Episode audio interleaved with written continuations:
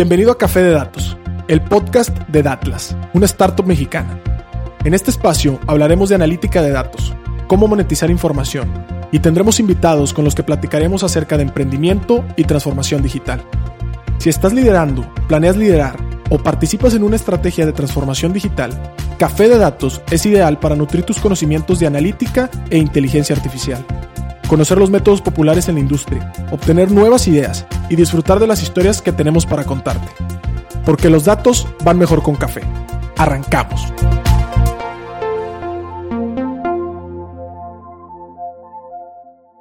¿Qué tal? Bienvenidos a otro episodio más de Café de Datos. Mi nombre es Pedro Vallejo. En esta ocasión César Salinas está en la producción. Nos acompaña de lejos, pero aquí está con nosotros en cuerpo y alma y por aquí también tenemos un invitado especial. Este es otro episodio más de invitados estelares en el Buen Café de Datos y nos acompaña hoy Arturo Cárdenas. Arturo, ¿cómo estás? ¿Estás por ahí? Hola, sí, muy bien. Muy bien gracias por la, por la invitación. Aquí listos para tomar café en grandes cantidades durante la tarde. Excelente, excelente. Para hablar un poco de datos y analíticas. Pues Arturo, digo, primero que nada, eh, nosotros entrevistamos y invitamos a este bonito podcast de Café de Datos, entusiastas de los datos y la analítica. Eh, a nosotros, Aldo Valadez, que fue uno de los primeros invitados, nos recomendó contigo, Aldo del equipo de Banregio, y también van dos, otros tres personas que por ahí nos, nos hicieron la sugerencia. Entonces, pues, pues qué bueno, qué bueno que la gente te recomienda. Entonces, algún secreto bueno tendrás que contarnos. Este, pero antes que nada, para romper el hielo, antes inclusive de presentarte, platícame si, si te pudieras tomar un café con cualquier persona de la historia, ¿con quién sería? Híjole, este, ya me han hecho esa pregunta y, y, y, no, no le voy a sacar la vuelta, pero no, no voy a decir nada en específico, pero podría decir cualquier persona que hizo cualquier este tipo de análisis antes de las computadoras.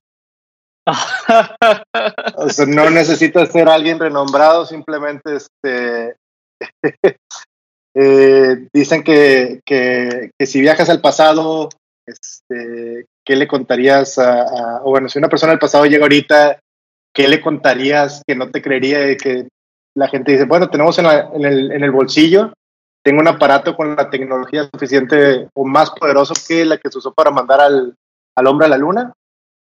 Y la uso para ver fotos de gato en internet, ¿no? Entonces, este, creo que creo que tenemos muchas cosas por dado, entonces cualquier persona, o sea, si tú te pones a ver los libros antiguos de cómo enseñaban las matemáticas, cómo enseñaban este, la ciencia, cómo era más experimentación que simulación y todo, este, yo creo que sí me, me interesaría mucho ver el, punto de vista old school, ¿no? De, de cómo,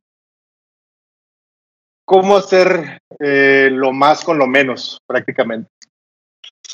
Está, está bien interesante. Fíjate que, que, muchas veces yo tengo aquí el libro, ¿dónde está? Lo tengo por aquí. Tengo el libro aquí de este señor que se llama Don Eugenio Garzazada y a mí me llama la atención mucho la historia de los empresarios regios. Yo he leído la biografía y la historia de Fundidora, de Julio Cepeda, de muchos negocios grandes que hoy yo me puse, yo me pongo a reflexionar, oye, raza, o sea, yo tengo computadora y poder de cómputo y AWS y lo que quieras, y aún así estoy batallando. Y como esta raza con una calculadora y con una libreta hacía negocios y negocios en todas partes del mundo. Entonces, eh, eso es parte de lo que dices. Creo que hoy estamos montados en los hombros de, gran tecnología, de gran impulso, pero al final de cuentas el negocio lo que hace es, sofisticarse, pero, pero viene siendo el mismo, ¿no? El acuerdo y la confianza detrás de una relación de negocios y el análisis y los datos que fundamentan una decisión de negocios, pues se parecen mucho ahorita a los de 50 y 100 años, ¿no? Sí, y, va muy, y, te, igual y aterrizándolo o haciéndolo un poco más este, eh, cultura popular, es, es, es, igual y no sé si va a servir como, como, como, como cambio de tema, pero es, es como un, un, un, un approach muy MacGyver. Este, No sé cuál sea el promedio de edad de la gente que escucha tu podcast, pero MacGyver era un programa de los ochentas, creo, en donde MacGyver con un, este, con un clip, un globo y una liga hacía un carro, ¿no? Entonces, este, prácticamente, y se subía y lo manejaba, ¿no? Entonces, este, ¿cómo, cómo ha cambiado? También lo, lo, he visto y en cierta parte por eso tenemos esta conversación, como antes era, tienes un problema y cómo lo solucionas, con lo que tengas y ahorita es, ah, no tengo la licencia para poder hacer ese análisis o ese tipo de cosas, ¿no? Entonces, igual viene siendo también este, ese, ese tipo de, de, de, de, mindset, ¿no? De cómo realmente muchas veces no es hacerlo lo mejor, sino simplemente hacerlo y que funcione. Entonces, también va, viene por ahí. Y sí, de acuerdo. Este, estamos muy mimados. Este, y ojalá que nos mimen más en un futuro con mejores avances ojalá que sí, yo, soy de esa escuela, de la escuela, no de la escuela de la practicidad, sino de la escuela del pragmatismo, de lo práctico y soluciones prácticas y nacer con MVPs, etcétera. Ya, ya podemos platicar de eso ahorita, pero, pero perfecto. Entrando en materia de podcast, estimado Arturo, platícanos un poco de ti. Eh, yo creo que la gente está interesada en conocer a nuestros invitados desde la parte profesional y prácticamente desde, pues de pronto nos dicen, oye, ¿Qué estudia la gente que termina trabajando en una área analítica? ¿Qué estudia la gente que termina influyendo con sus datos y con información, decisiones de negocio de compañías? Este, ¿Cómo se prepara? Entonces, platícanos un poco lo que puedas de ti y también, este, pues digo, podernos contar qué haces recientemente, ¿no? Sí, claro. Eh, eh, no, no, le gusta el término Maguire, pero es el término orgánico. Este, yo creo que este, mi carrera dentro de, de, Analytics más que Data Science, Analytics, porque viene siendo un, término menos este, eh, que busca más cooperación, más que imponer un poco más lo que viene siendo el, intimidar, ¿no? Data Science, quieras o no, intimida, con justa razón. Analytics busca un poco más de cooperar un poco con el negocio. Es como, como me ha tocado verlos en los equipos que he estado. Y yo he llegado aquí de manera, de manera orgánica, ¿no? Entonces yo no voy a decir la edad, pero si pones el video, bueno, no se ve tanto, pero sí hay varias canas, pero prácticamente yo estudié mecánico administrador, porque me, gustaban los, me gustaban los números, este, no importa cómo suena eso, pero realmente me gustaban los números, me meto en una carrera donde me da la oportunidad de estudiar una ingeniería y me pone un poquito el abanico de, de administración o de negocios, ¿Por qué? Porque tú escoges tu carrera a tus 17, 18 años y no tienes ni idea de cómo funciona. Entonces dije, ¿sabes qué? Voy a agarrar tiempo con eso. Entonces me meto ahí, perfecto, matemáticas. Este, sufro mucho con matemáticas, matemáticas, cálculos, este, ecuaciones diferenciales. Jamás pensé que iba a sufrir tanto, pero lo sobrevivimos, ¿no? Entonces, este, una vez que, termino, consigo, tengo la oportunidad de trabajar en un startup ahí del, del, del TEC en Monterrey que se enfocaba a servicios de supply chain. Entonces fue como, ok, venimos de, y, me voy a apurar un poquito para no aburrir un poco la, parte mecánica, pero era como, ok, vamos a trabajar en supply chain. Supply chain viene siendo los ojos de una empresa porque conoces toda la operación, cómo funciona, cómo, cómo, consume, cómo tiene los insumos, cómo, o sea, los, sí, los insumos, cómo entrega los productos, tiene que ver logística, tiene que ver así. Y por ser una startup me tocaba a mí desde recibir este, eh, cotizaciones o requerimientos para cotizaciones, administrar todos los tipos de dibujos técnicos a diferentes proveedores que teníamos, enviarlo, recibir la cotización, enviarla al, al, en este caso al, cliente, y una vez que fuera aceptada, recibir la orden de compra, irlo a recoger, irlo a entregar, ir a cobrar la factura, y prácticamente era, era todólogo, ¿no? Entonces ahí sí que dices, este, te ensucias las manos para aprender, una excelente oportunidad para mí para aprender, pero ahí fue cuando me di cuenta que igual y las líneas de producción no era tanto lo que yo quería como, como carrera. Ok. ¿Qué hago? Y, este, y, lo bueno que eso es un podcast y, no terapia. Este, programas de, llega un punto donde si yo quiero seguir creciendo, es este, o me cambio de empresa dentro de, de, de esto supply chain o busco una maestría. Entonces decidí por la segunda, este, encontré una, una maestría en, en, Canadá, en, en McGill, que se llamaba Master in Manufacturing Management. Entonces, como que nunca me dio el clic que si quería moverme de las líneas de producción, como que esa maestría no era, no era muy, este, no me iba a ayudar mucho en el salto, ¿no? Pero la ventaja de ahí es que esa carrera tenía un, un tronco común con el MBA, sin ser un MBA, tenía mucho enfoque. Sí, tenías un enfoque MBA, pero también tienes un enfoque en cuanto a operaciones, supply chain y logística. Y de entrada, lo primero que tuve fue una clase de Excel que, respetos para, para, para, el maestro. Este, prácticamente me dijo, ¿sabes qué? Quítate porque no sabías usar Excel. Este... Oye, siempre llegas como que medio pensando que ya le sabemos, ¿no? Yo, a mí me enseñaron, yo ya llevé dos o tres cursitos, pero te sientas con alguien que sí le sabe de verdad y cállate, ¿no? Te haces por un lado. Sí, pero ahorita volvemos a ese tema que también lo platicamos antes, pero este, pero, pero, pero sí, llegas, te, te da una, ahora sí, un baño de humildad de, pues habrá sido, este, rey en tierra de ciegos, porque pues realmente aquí es como, así es como son las cosas. Y, y, agarro eso como oportunidad para empezar a meter el, el, pie en la puerta en cuanto, ok, sí, tengo el, el back, el, la experiencia de supply chain, pero vamos a meter un poquito más al análisis de datos. ¿no? Entonces, ¿cómo podemos usar Excel? ¿Cómo podemos usar este tipo de análisis para realmente, en vez de solamente entregar piezas como estaba haciendo, a pesar de que era un, un proceso de, de, de, inicio a fin, cómo te empiezas a envolver un poquito más en la toma de decisiones, ¿no? Entonces, en vez de, en vez de solamente ser operativo, cómo, cómo empezar a gestionar un poquito más este, la dirección de la compañía. Y, y sí, al final, al final este, la maestría fue, fue una excelente, una excelente experiencia ahí en, en cuanto a, pues era, era internacional, era, éramos un, una clase de no más de 15 personas ahora sí que de todas partes del mundo. Y también tenemos contacto con, con, con, los MBAs que también están más repartidos en otras partes del mundo, o sea, de, de, otros países. Entonces, la, la, experiencia de salir de tu, de tu área de confort, la experiencia de empezar a, a tener, este, ahora sí que contactos este, multiculturales. Y también, este, y también este, a, a, a, a darte cuenta de, pues yo soy muy necio, pero trabajé con gente que me, que me decía, quítate que ahí te voy. Entonces, eso también era mucho de, de, de, cómo aprender a trabajar ¿no? dentro, dentro de, proyectos.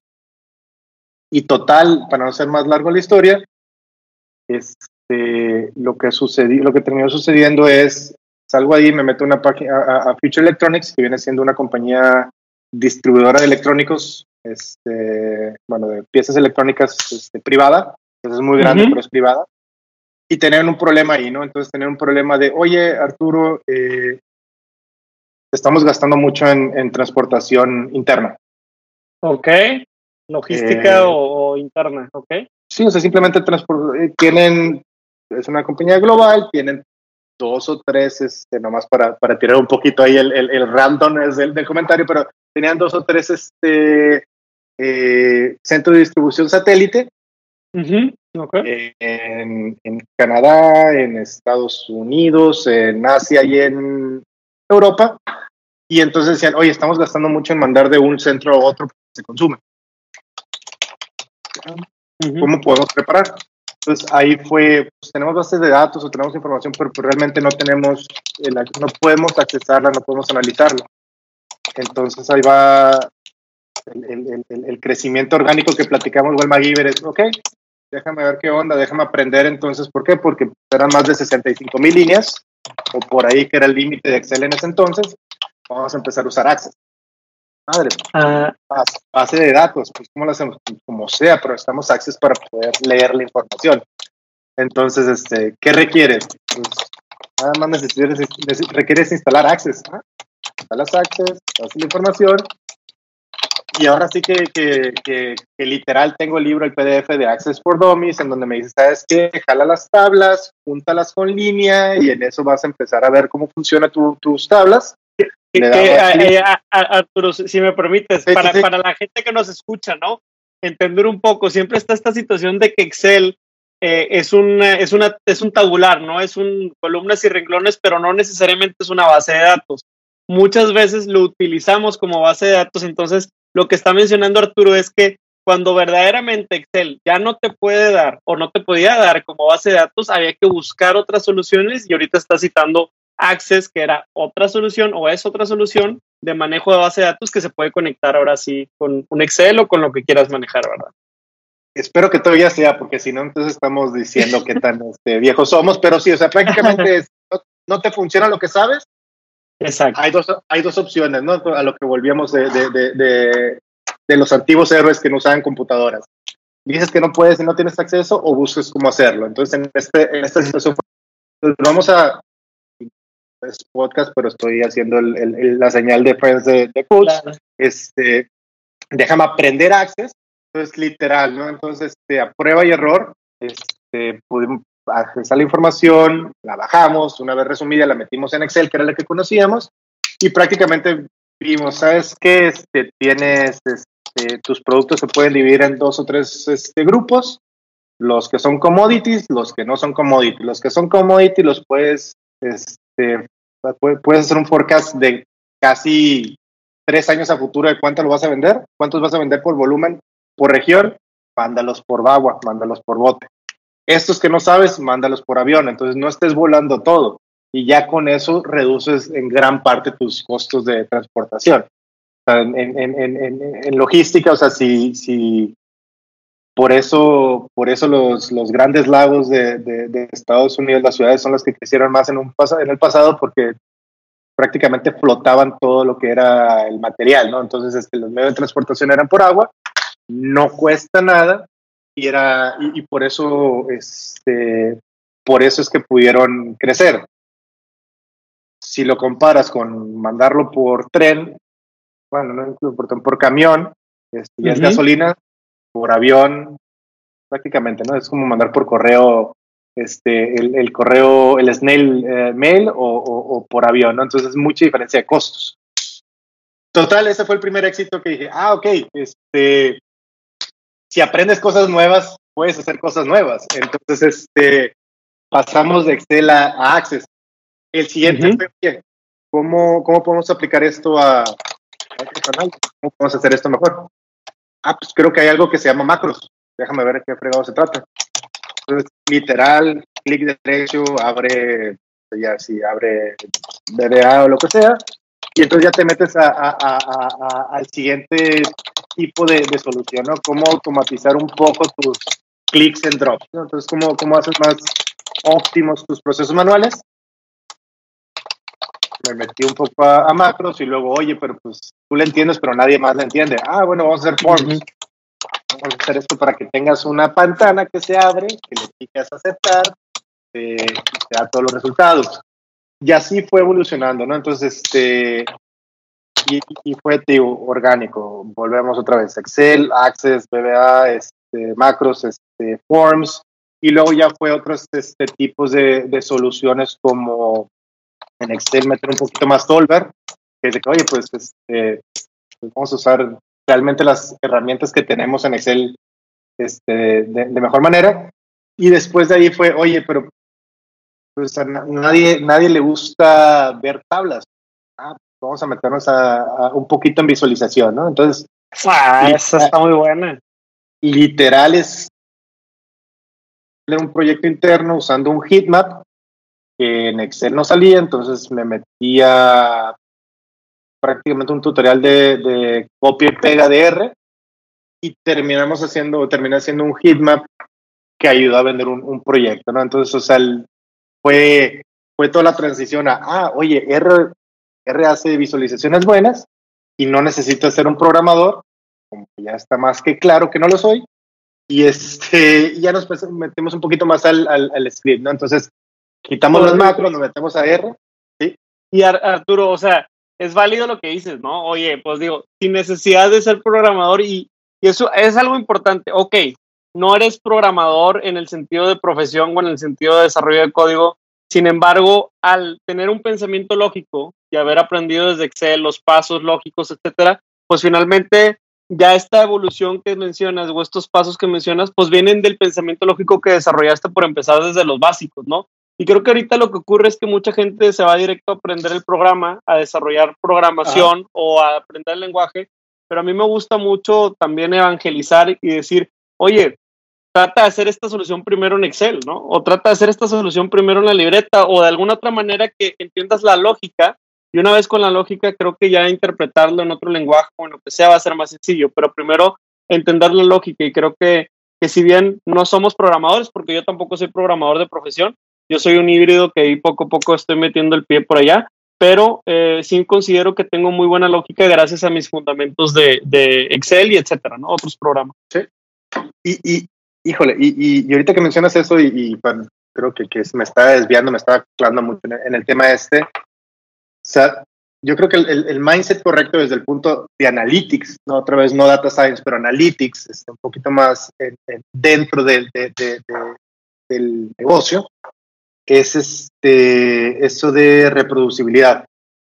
Entonces, ¿a qué me refiero con esto? Eh, cuando uno empieza, bueno, cuando yo empecé había muchos reportes en los cuales para actualizarlos me llegaba un, reporte, una tabla, tenía que copiarla a Excel, tenía que irme a donde estaba una tabla pivote y picarle refresh y en base a todo eso ya está el reporte de cierta manera este, automatizado y actualizado, ¿no? Entonces, son tres o cuatro pasos manuales que si te saltabas uno o no chequeabas algo, este, eran propensos errores, o si no era una pérdida de tiempo porque eran muchos puntos de contacto, ¿no? Entonces, el, el, lo que sí me ha servido mucho, y, menciono R porque desde el punto de vista no, no programador, para mí fue muy sencillo agarrarlo, este, ¿cómo haces un script de tal manera que ahorita me hace una pregunta, oye Arturo, ¿cómo vamos con este reporte? Ah, ¿cómo no? Correr, está conectado a la base de datos, está conectado a todo eso, aquí tienes tu información actualizada.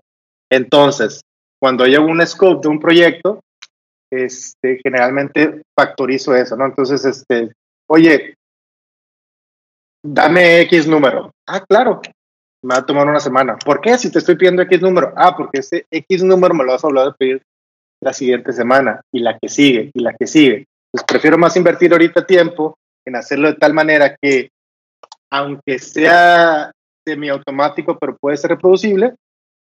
¿Por qué? Porque no es que no me guste hablar contigo, pero no me gusta tener, no me va a gustar tener esta conversación cada semana. Podemos usar ese tiempo para otras cosas y, y el tiempo de uno también es valioso, ¿no? Entonces, este, viene mucho desde ahí, desde el, desde el, desde el híjole, desde el, el, el clic derecho y, y, hacer el replace de una tabla pivote, cómo ahora sí que irte lo más lejos posible de, de, de, de esta situación y, y, hacer todo de manera reproducible. Entonces, eso te ayuda pensar diferente tu análisis, pensar diferente tus entregas, de hecho, también.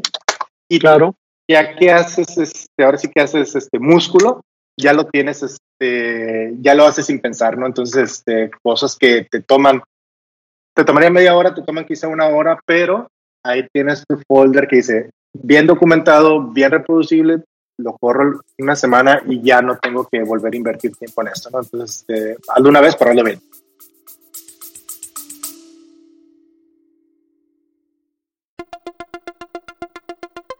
Quiero invitar a que conozcas el nuevo programa de aprendizaje 15 técnicas introductorias de analítica de datos. Dentro de la primera generación de Retos Academy, a través de nuestros 14 módulos podrás explorar una amplia variedad de temas que te proporcionarán las habilidades necesarias para triunfar en el análisis de datos. Y eso no es todo, contaremos con tres talleres en vivo e invitados e invitadas sorpresa con quien podrás discutir tus proyectos, recibir orientación personalizada y llevar tu conocimiento al siguiente nivel. Y si para cuando estás escuchando esta promoción ya venció, recuerda que siempre podrás encontrar contenido de aprendizaje en www.datlasacademy.com.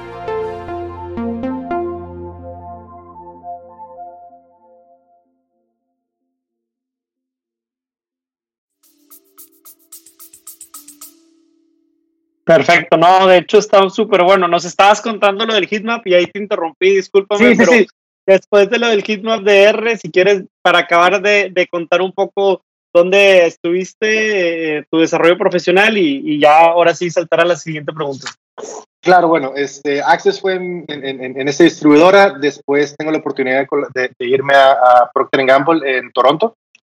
Y ahí empecé como, como analista de inventario fantasma prácticamente el sistema dice que tengo producto, pero realmente no hay producto, ¿no? Entonces, es este, curioso caso ahí, se tardaron casi dos semanas en darme una computadora cuando empecé, pero tuve dos semanas en donde me dieron este acceso a, a prácticamente a, ¿qué te puedo decir? A una infinidad de, de artículos de investigación. Entonces, esas dos semanas estuve leyendo. No sabía que era el, el, el, el, el, inventario fantasma, ¿no? Entonces, ya para cuando llegué, a usar la computadora tan sencillo como ahora sí que hacer una sumatoria, pero con macros para Excel. Ya con eso te daba, o sea, ya, ya era una parte de, de, la solución. ¿Y por qué iba la sumatoria? Porque los artículos decían la fórmula completa, ¿no? Sumatoria de inventario sobre lo que no tienes, bla, bla, bla, bla, bla. Entonces, eso traducirlo en Excel muchas veces es complicado. Con macros era posible. Y este, total, me fue muy bien. Me cambian ya como, como analista de, de, suministro, de resuministro. Y ahí fue cuando este, me fue muy bien en cuanto a los proyectos que agarraba, este approach que te digo de cómo hacer todo práctico y reproducible, y me mueven en, en, en, en, un, después de un par de meses me mueven al, al, área de analytics avanzada, ¿no? De, de, de Procter Gamble de Canadá. Yo entré trabajando para el equipo que le daba servicio a Walmart, lo cual era, era un privilegio por la cantidad de información que podías trabajar. O sea, realmente tienen... Este, la, la, la, juguetería para cada, la juguetería para cualquier analista, ¿no? Porque tienes de todos tipos de tablas, todo tipo de cortes y un detalle tan granular que, que me imagino que debe ser interesante. O sea, ahí tú te metes a ver qué valor puedes proponer, ¿no? No, no, no nada más atender el pedido, sino también a ver qué tanta creatividad le puedes meter, ¿no? Es, este, es un arma doble filo. Ellos te okay. todo, pero si tú no tienes tu producto o no lo estás vendiendo bien dentro de ellos, te, te cortan, ¿no? Entonces te, dicen, tú te haces responsable de tu producto emitiendo. Lo cual digo, es, es excelente, ¿no? Entonces, este, volviendo al tema de, de inventario fantasma, como por medios estadísticos pudimos decir, ¿sabes qué? Este, yo la semana corro mi, macros y después de, una combinación de 200 tiendas por 2.000 productos, te puedo dar con exactitud el 2% que realmente, este, muy seguramente tienen inventario fantasma. ¿Qué es el inventario fantasma?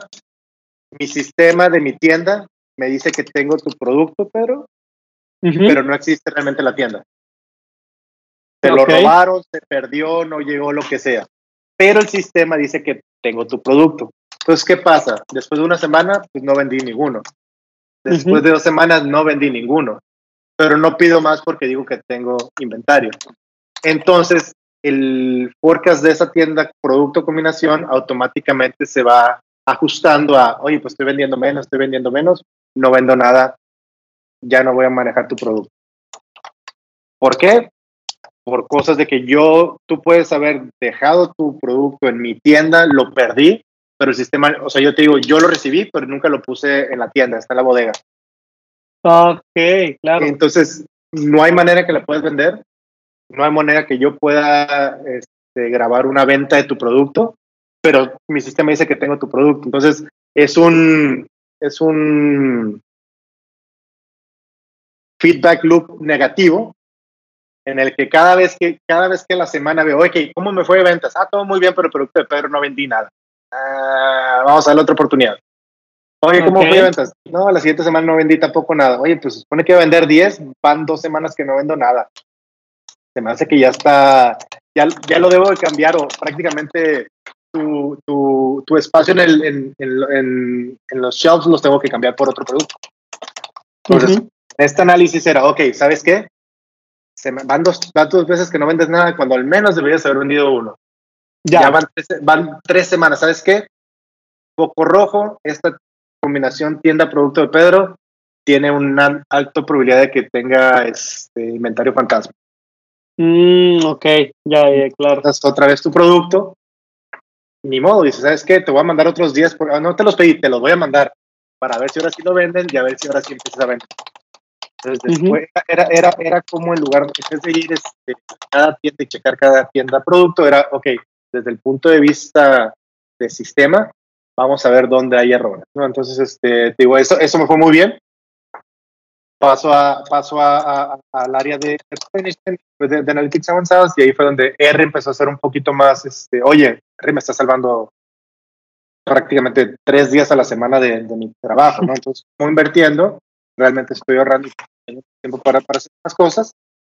Y después hubo una iniciativa muy fuerte de, de adoptar eh, Nime, que Nime viene siendo como Alterix, que son Mac en nodos, ¿no? Entonces, este, tú, jalas tu, tu icono, lo conectas con otro, un icono lee y vas viendo en, en, en tu un diagrama de flujo en donde realmente cada paso va haciendo una acción y, y, lo controlas de manera muy visual, ¿no? Entonces este fue un impulso muy grande de Procter, pero ¿qué pasa? Invierno llega, quinto invierno llega, volteo a ver México, todo el mundo está muy calientito aquí. Digo, ¿sabes qué? Este, ya me empapé, me empapé un poquito de, de experiencia este, internacional y estoy en Analytics. Veo que la ola de, de ahora sí, de, de, todo esto de data science, todo esto de, Big Data y todos los buzzwords ahorita que todo el mundo usa, está levantando y decidido continuar con México. Entonces este, nos venimos aquí a Monterrey, el proyecto de freelance, hasta que cayó la oportunidad donde estoy ahorita, que es centro de, de, de eBay, trabajando okay. en el área de, de clasificados, en el área de analytics. Perfecto. Pues eh, déjame hacer un breve recap porque nos gusta que la gente nos continúe, esté en línea. Me encanta. Hemos estado hablando y para ahora sí que todo el mundo lo conoce. Hemos estado hablando con Arturo Cárdenas, ¿verdad? Hemos estado hablando de lo que todos conocen, un poco de Excel, pero cómo Excel progresivamente llevó a Arturo en su carrera a, por necesidad, asistir a, a Microsoft Access, temas de soluciones ahí de bases de datos, luego un poquito más automatización con macros, con BVA, sobre todo cuando un pedido se volvía recurrente, nos habló también de que ha llegado a utilizar R en algunos de los labores que ha tenido, trabajos en el sector de consumo, artículos de consumo, retail, etcétera. Y bueno, finalmente nos platicó también de Alteryx, ¿no? Que es esta solución más de drag and drop o más como si fuera ahí muy visual para desarrollar ETLs eh, que son extracción, transformación y carga de información. Así que un trabajo muy de que tiene que ver un poco la parte de ciencia de datos, pero también tiene que ver la parte de automatización, ¿no? Que finalmente es lo que muchas veces te piden primero los trabajos, oye, este, este chamba que normalmente dura o tarda 20 horas, ¿qué onda? ¿Quién se la puede aventar? O, y si hacemos un código que nos optimice eso, esa es una manera de conseguir valor en los datos y también hay otro valor que es, oye, esto, oportunidad, el caso de inventarios fantasmas que mencionabas, pues oye, ¿cuál es la venta perdida o a lo mejor cuánto estamos dejando de ganar por no ponerle atención a un caso, por no poder identificarlo. Entonces, me parece bien interesante porque nuestros speech de datos siempre decimos, la ciencia de datos es eso, es eso que viene a generar valor de dos maneras, optimizando algo o eh, detectando nuevas oportunidades. Así que estamos muy en línea. Permíteme pasar a la siguiente preguntita, estimado Arturo. Dale, dale. Este, ya hablamos ahorita de, de los Exceles, de macros, pero, pero platícame si nos podemos ir un poco más a los casos que has realizado. Nos platicaste ahorita, por ejemplo, un caso de los heatmaps, un caso más de automatización de información, otro caso como de detección. Pero ¿cuál es la pregunta que quieres resolver? Es decir, tú al final haces todos esos análisis para responder qué y para influir cómo con la persona, porque me queda claro que mucha gente puede estar detrás de la computadora y a lo mejor corriendo los códigos, etcétera, pero cómo vendes o cómo argumentas con esos datos que acabas de encontrar, ¿no? Híjole, este. pensar muy bien cómo contestar esto y cambiar de hecho.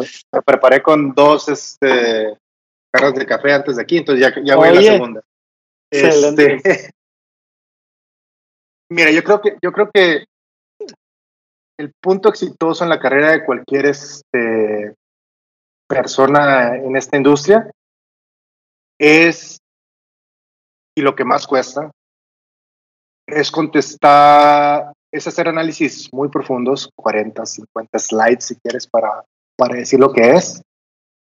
Estar preparando el correo donde vas a decir, comunicar tus resultados y te das cuenta que las personas a las que les vas a mandar esto no les interesa nada las gráficas, no les interesa nada. Quitas del attachment tu presentación y tu correo solamente, hola, sí, tienes razón, podemos hacer esto los datos este, están de acuerdo. Atentamente, Arturo. Eso es lo, e, e, eso es lo que más duele, pero al final es, es, es como colaboras. ¿no? Entonces, no tengo que demostrar que, que sé hacer esto, no tenemos que demostrar que somos un equipo competente, por algo estamos donde estamos o por algo tenemos este, la, la, la, la confianza.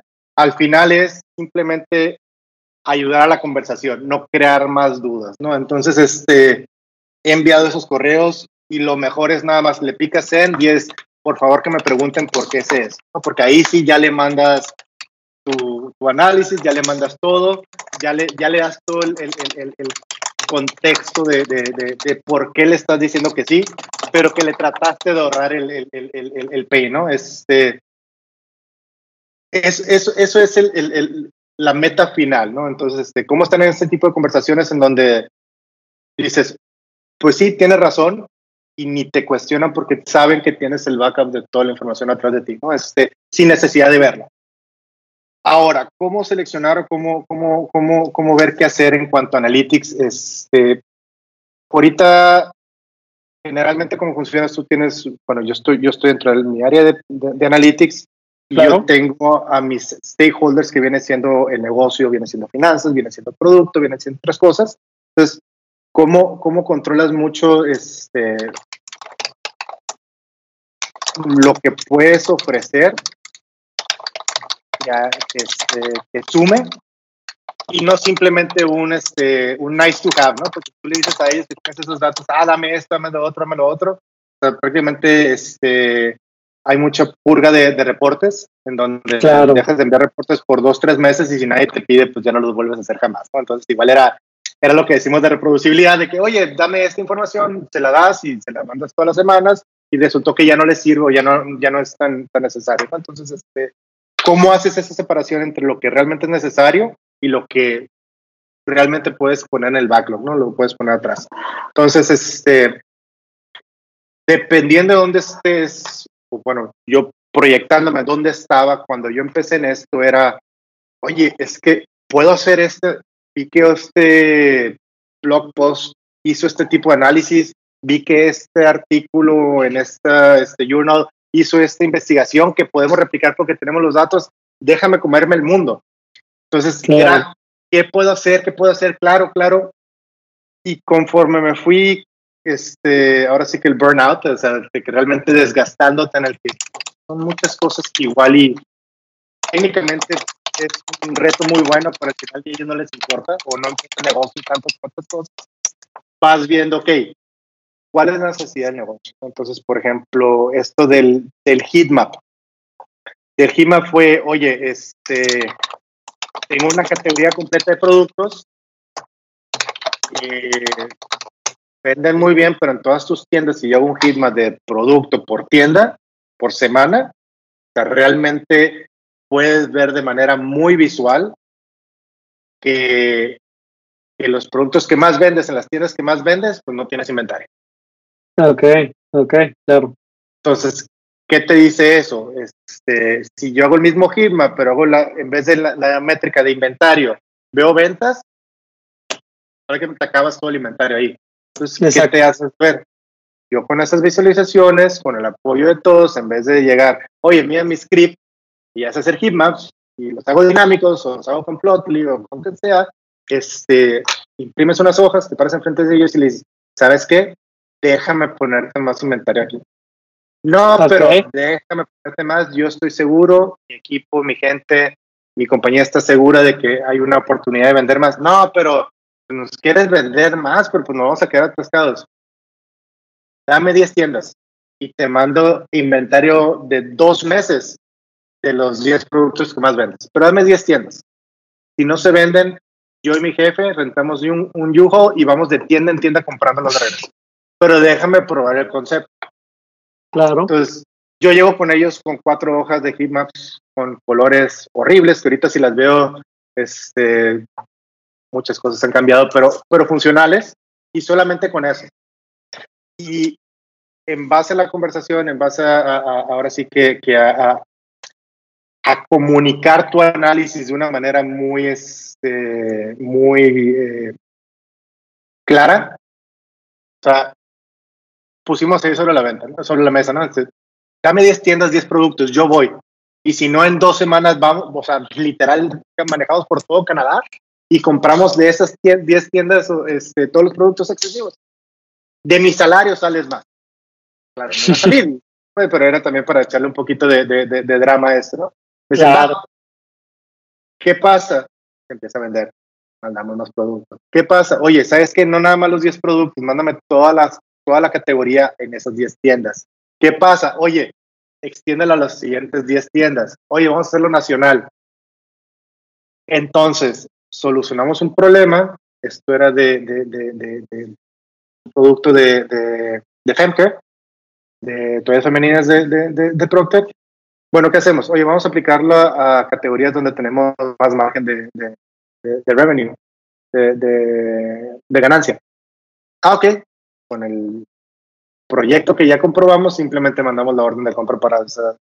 Fue un, fue un copy-paste, fue un cherry apply. Entonces probamos el concepto y como cuatro hitmaps muy malamente este, este, formateados, pero cómo ayudaron a hacer eso, ¿no? Entonces, este, sí fue un incremento de ventas muy importante porque estamos hablando de todas las tiendas de Walmart en todo Canadá y fue con eso, ¿no? Fue con, con dame 10 y 10, yo estoy seguro y tengo así que el apoyo y este, ya hicimos toda la talacha, ¿no? Entonces, por favor, pregúntame por qué, porque tengo el código todo atrás, pero si no quieres meterte en eso, aquí está la lógica, ¿no? Que tiene sentido.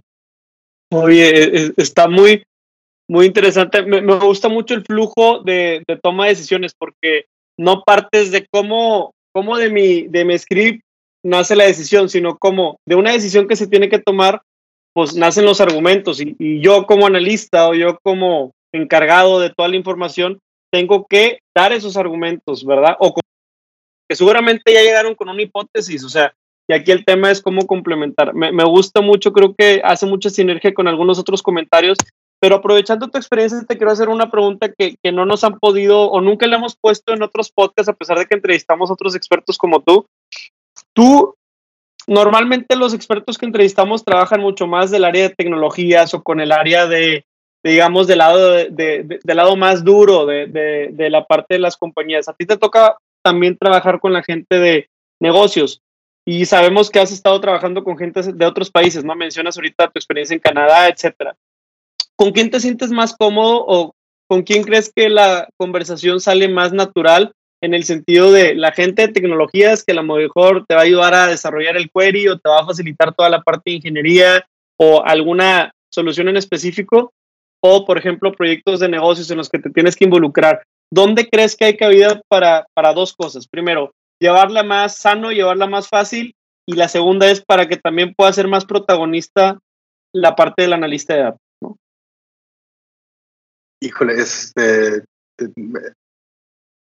La, la, la, pusiste muy buen timing por la pregunta, ¿no? Entonces yo creo que eso va muy alineado con esto de, de, de la carrera de uno en cuanto a, en cuanto a analytics o data science, ¿no? Al principio tú quieres hacer todo lo técnico, lo que soy inteligente, soy capaz, quiero demostrarte que puedo, y conforme te vas metiendo más, a, más juntas en lugar de más trabajo, que viene siendo ya un poquito más el, el, el, al nivel más, más este, gerencial, es más impactar al negocio, más impactar prácticamente el, el, bottom line, o sea, cómo realmente impactar el negocio más que lo técnico. Entonces yo creo que tu pregunta es muy alineada a cómo encuentras el balance, ¿no? Entonces, ¿cómo encuentras el balance con producto que te va a apoyar, pero con finanzas y estrategia, que es el que va a decirte qué es lo que se va a hacer? Entonces, está, realmente somos muy afortunados porque ahorita o sea, colaboramos mucho digo, con, directamente con finanzas, con estrategia.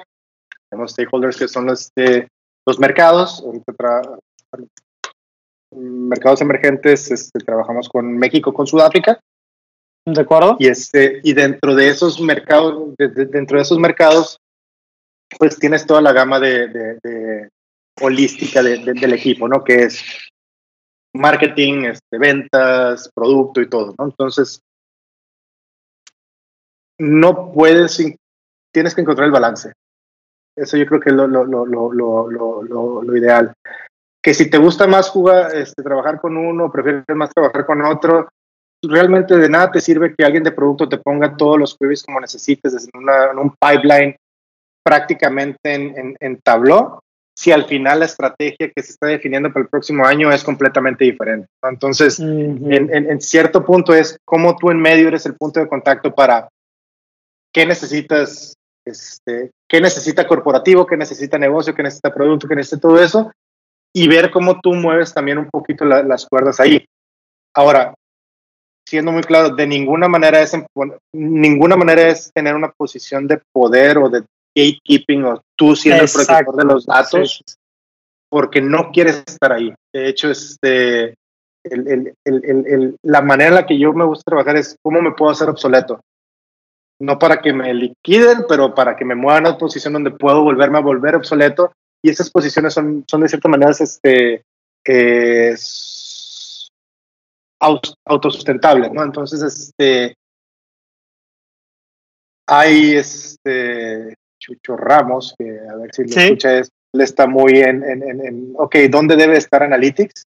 no debe estar dentro de IT, porque dentro de IT este, caes en un, este, en un silo muy complicado, pero entonces, ¿dónde lo pones? No? Entonces, este, tío, yo creo que lo que me ha tocado este, vivir es muy cerca de finanzas, muy cerca de estrategia, si bien ellos no van a tener este, el conocimiento técnico de muchas cosas que piden, incluso uno no, o sea, no, puedo crear una base de datos, ellos están más cerca de prácticamente el que te va a decir, no me importa, dáselo a Arturo. Entonces, ¿cómo puedes mover, este, cómo puedes mover un poquito el balance de, cooperación para no ser un, peso muerto, sino realmente eso, ¿no? El, crear un, nodo en donde todos los requerimientos y todas las necesidades pasen por ahí y se auto, auto, este, prácticamente autocomplete, ¿no? Entonces, este, claro. que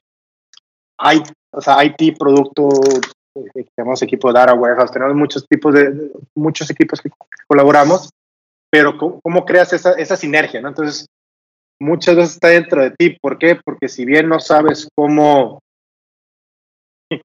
si bien, o sea, por ejemplo, mi conocimiento de, de, de, de, Unix llega hasta sudo y la función, y ahí se muere.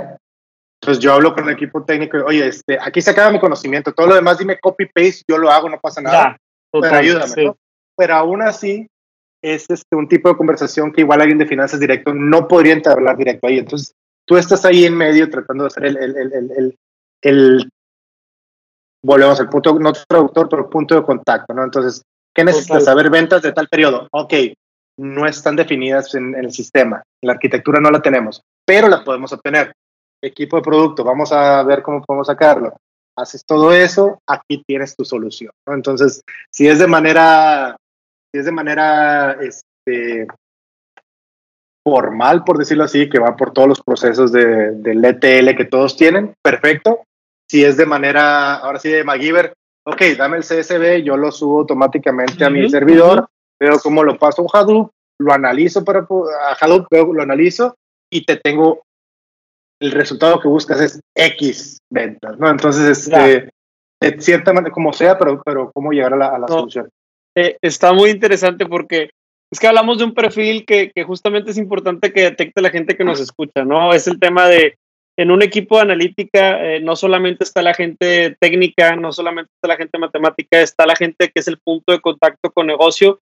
Y poco a poco, conforme vas avanzando, tal vez en la escalera, si me permites llamarlo así, de gerencias o directores de analíticos, pues tienes que ir teniendo más campo de dominio del negocio, tienes que tener esa sensibilidad y tienes que saber convertir pues una estrategia en proyectos y en, eh, ahora sí que digamos que reportes y en valor que verdaderamente vaya a impactar el negocio, porque no nada más se trata, o sea, no estamos en un laboratorio normalmente de RD o de investigación y desarrollo, ¿verdad? Donde ahí sí hay presupuestos para atacar de muchos ángulos un proyecto. Aquí a lo mejor, oye, específicamente le tenemos que ir a abonar con esto que hacemos a una estrategia. Entonces, ¿de qué manera le podemos abonar? Creo, creo que está, está muy bien. Fíjate que ahorita, en, en cuestión de tiempo, tengo que manejar el control del tiempo. Ya estamos llegando a la última pregunta, de las últimas.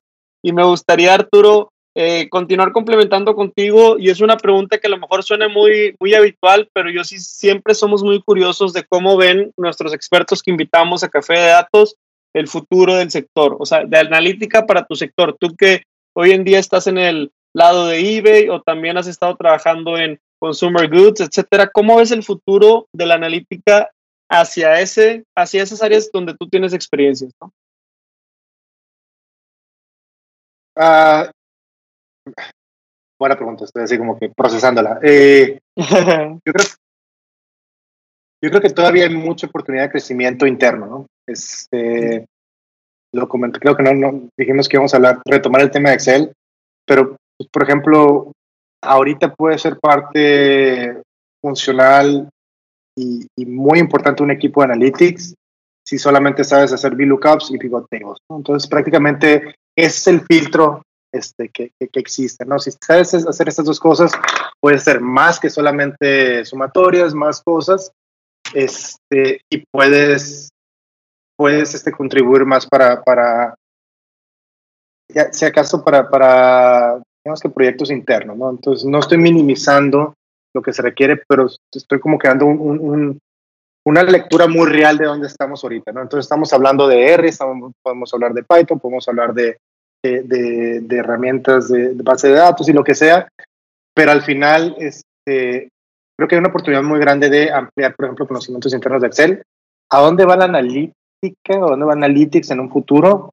Simplemente tomar mejores decisiones con, ahora sí que mejores decisiones en base a mejores datos que están accesibles más rápido.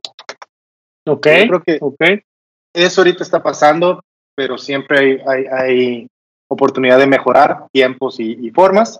Entonces yo creo que, que, si estás en una empresa o si estás en una posición en lo que realmente no es mucha información la que tengas, pero, pero tienes acceso a procesarla más rápido que tu competencia, ya es una, ya es una ventaja competitiva, ¿no? Entonces, este, tan sencillo como si tienes que bajar un reporte de ventas y tu competencia tiene que bajar el mismo reporte de ventas, hablemos de este, un Nielsen o cosas por el estilo, y tu conexión de internet es de 5 megabytes y de tu competencia es de 100, a él le va a llegar más rápido la información y él puede estar parado enfrente de tu, de tu cliente antes que tú.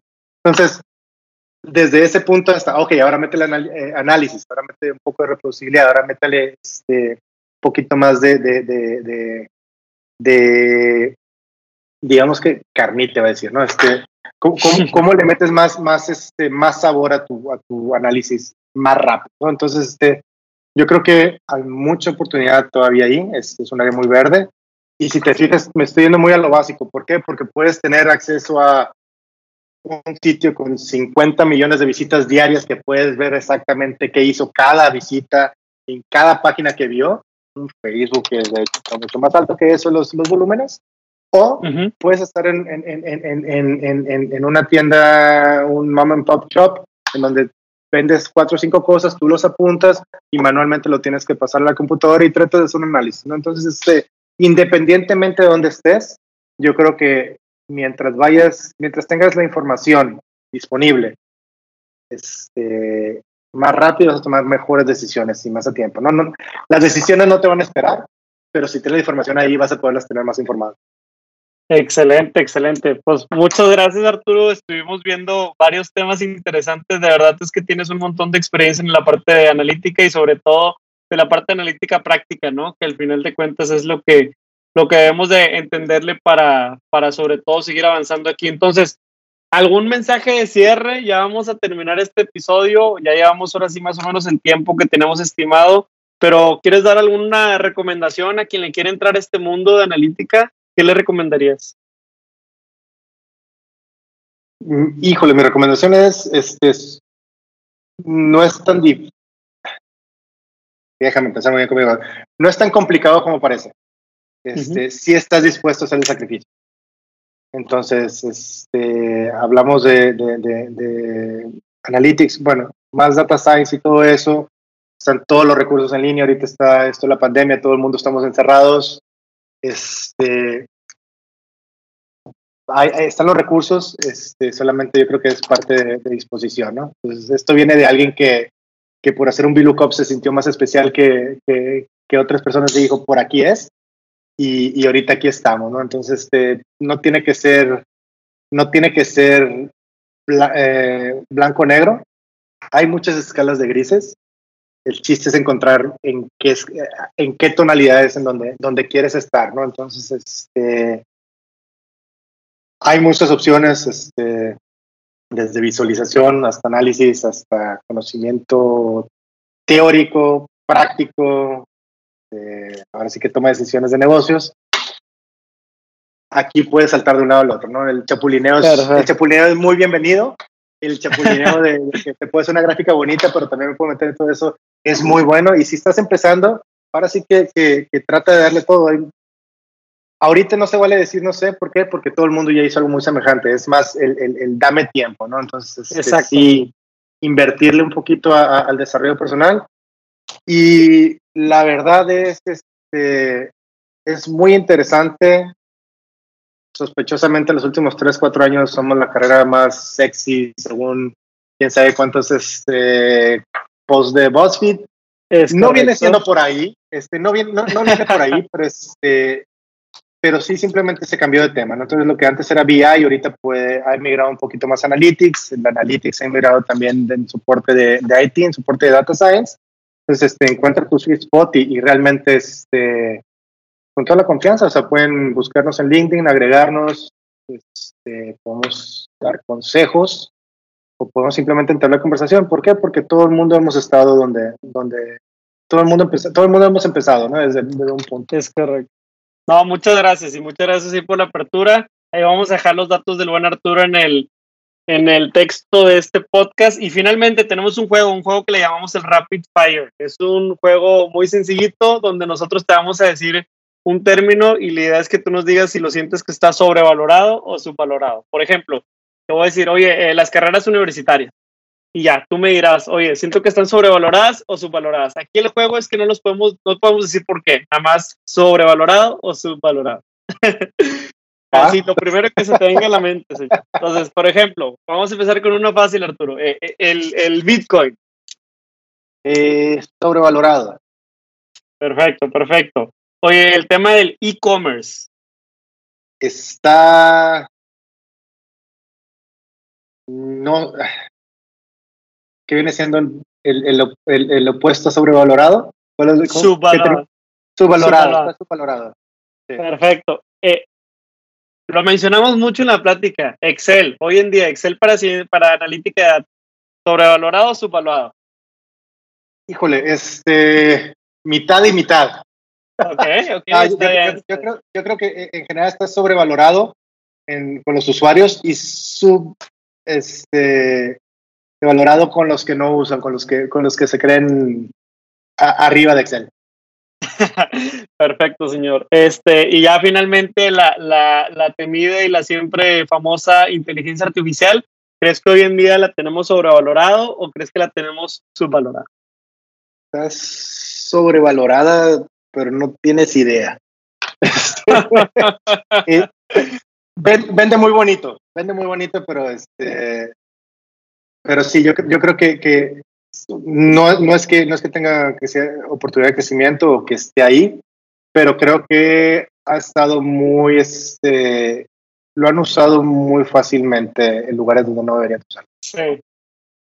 Hoy, no, no, te voy a decir con qué, pero hoy tuve una llamada donde oye, este, nada más que, que si le presentamos al director tienes que, tienes que platicar de lo de inteligencia artificial. Dije, pues no esté en el speech porque no es necesario, pero, pero o sea, sí, digo, sí, pudiera estar, pero simplemente es otra manera de llamarle a lo que ya hacemos. Bueno, no, si tú di varias veces inteligencia artificial. dije, no, bueno, está bien, pues digo, al final lo que resuena en los oídos, bonito, así es, pero, pero no, hombre, muchas gracias por tu tiempo, Arturo. No, no, no, gracias por, por invitarme este, y por darme una excusa más para tomar más café el día de hoy. Excelente, bienvenidos, muchas gracias por este episodio de Café de Datos. Estuvimos con Arturo Cárdenas, muy amable. Hasta luego. Adiós. Hasta aquí el podcast de hoy. Gracias por escucharnos. Puedes seguir disfrutando de tu café y aprendiendo analítica de datos en nuestro blog con más de 180 columnas acerca de analítica, emprendimiento y transformación digital. Visita blogdatlas.wordpress.com y disfruta del contenido. Finalmente, no olvides suscribirte a Café de Datos, el podcast de la startup Datlas. Hasta la próxima.